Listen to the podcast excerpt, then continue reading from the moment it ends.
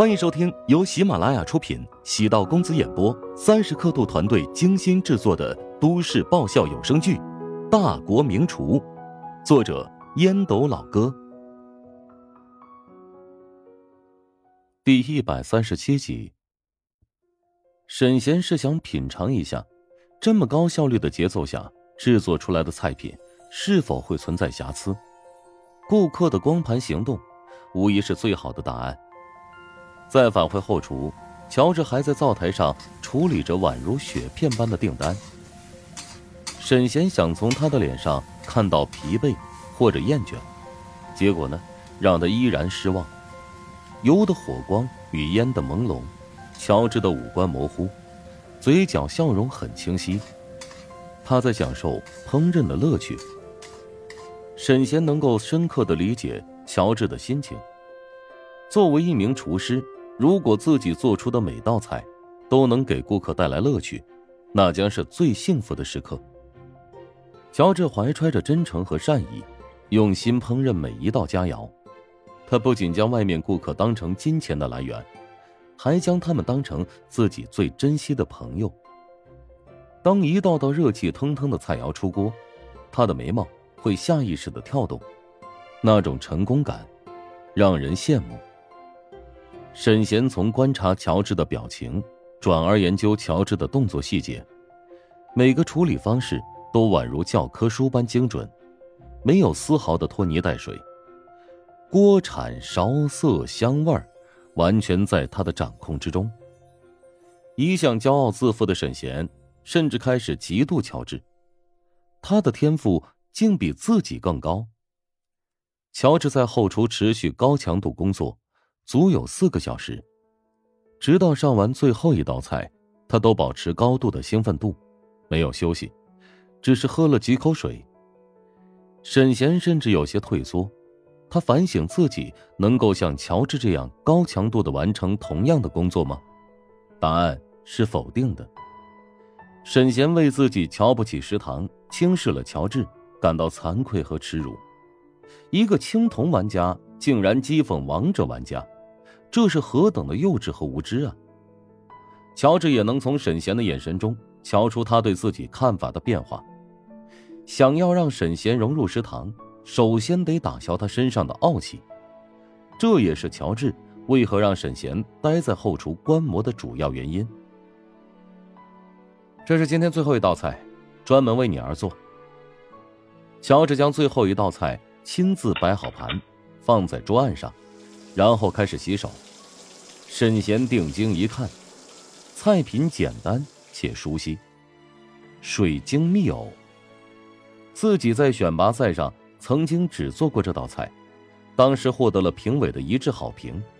然而，自己的内部选拔赛也从这道菜戛然而止。他皱眉凝视着乔治，暗忖他这是什么意思？故意跟自己叫板？想证明自己做同样一道菜比自己更加优秀吗？沈贤阴沉着脸，拿起筷子，夹起一块藕段，放入口中，轻轻咀嚼，面色变得舒缓，眉宇多了一抹平静，心情也随之放松下来。味道如何？你完美的复制了我那道菜。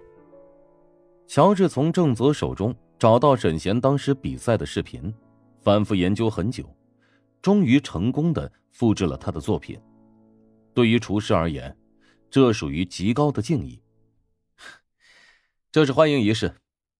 乔治主动伸出手掌，希望我们在未来能够合作愉快。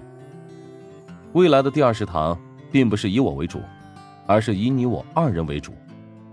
我希望你的加入能够给第二食堂带来全新的变化。让新老顾客能够品尝到与众不同的味觉盛宴。乔治呢，不是要找一个机器人，单纯复制自己的风格，而是希望找一个同道中人，在现有的基础上加入更棒的元素。想要百分之百的复制一道菜，需要花费大量的精力和心血，同样也是证明自己对沈贤的认可。沈贤握住乔治的手掌。温暖、干爽的触感从掌心传来，他只觉得热血澎湃，竟然生出士为知己者死的想法。冲动只是一瞬间，他很快打消这个念头。沈贤的目标是成为国厨，而现在的国厨，都是由大型餐饮集团的砸资源培养出来的。食堂的营业额和利润虽然惊人，只是一棵潜力不错的树苗。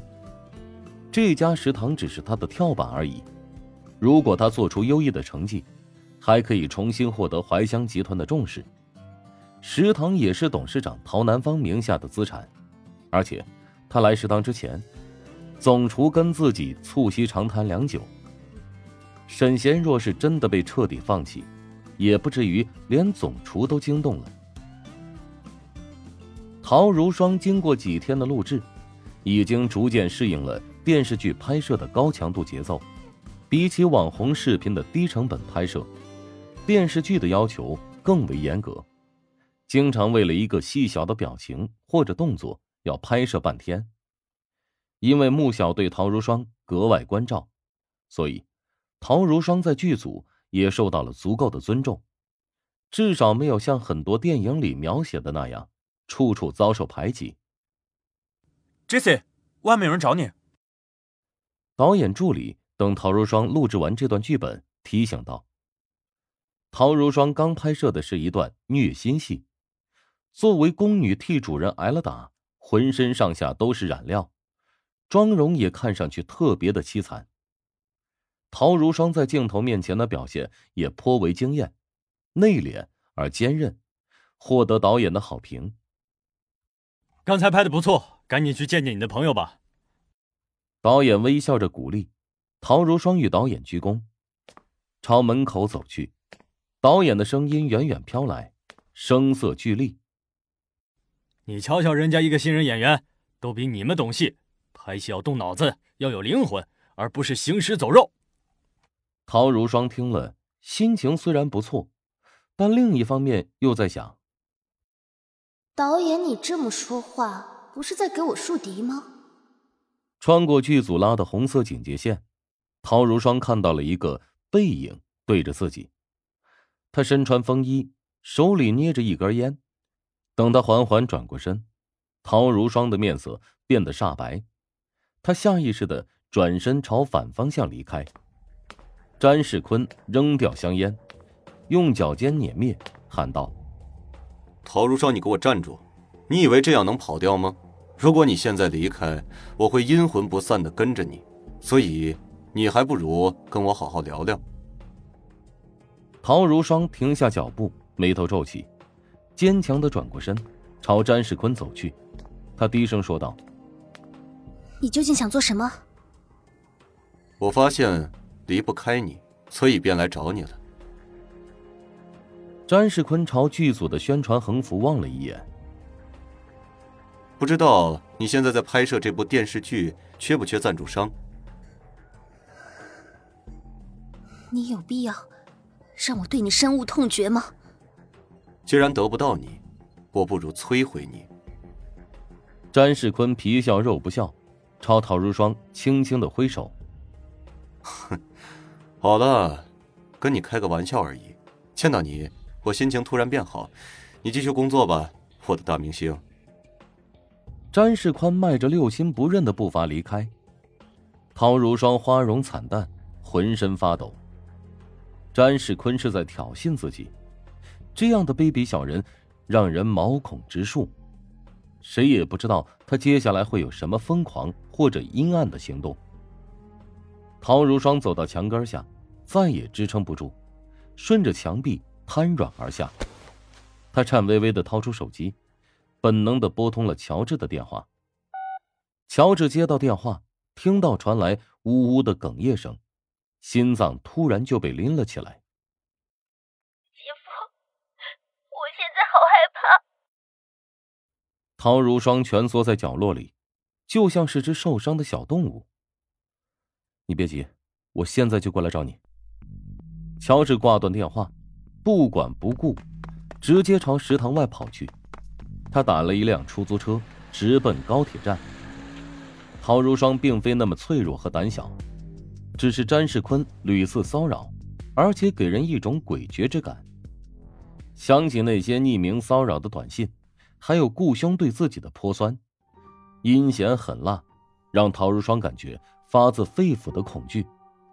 她毕竟只是个女人，他也没想到自己在第一时间会选择打给乔治，用债主的理由来解释，未免太牵强。本集播讲完毕，感谢您的收听。如果喜欢本书，请订阅并关注主播。喜马拉雅铁三角将为你带来更多精彩内容。